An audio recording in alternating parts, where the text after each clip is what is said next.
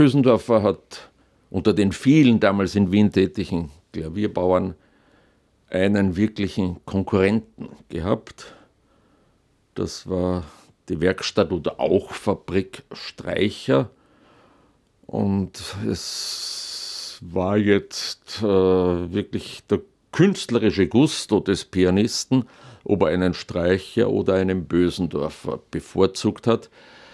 Die Konkurrenzsituation dieser beiden Spitzeninstitute war freilich für beide äh, anregend und je mehr Konkurrenz, je stärker die Konkurrenz, umso besser wird dann die Qualität.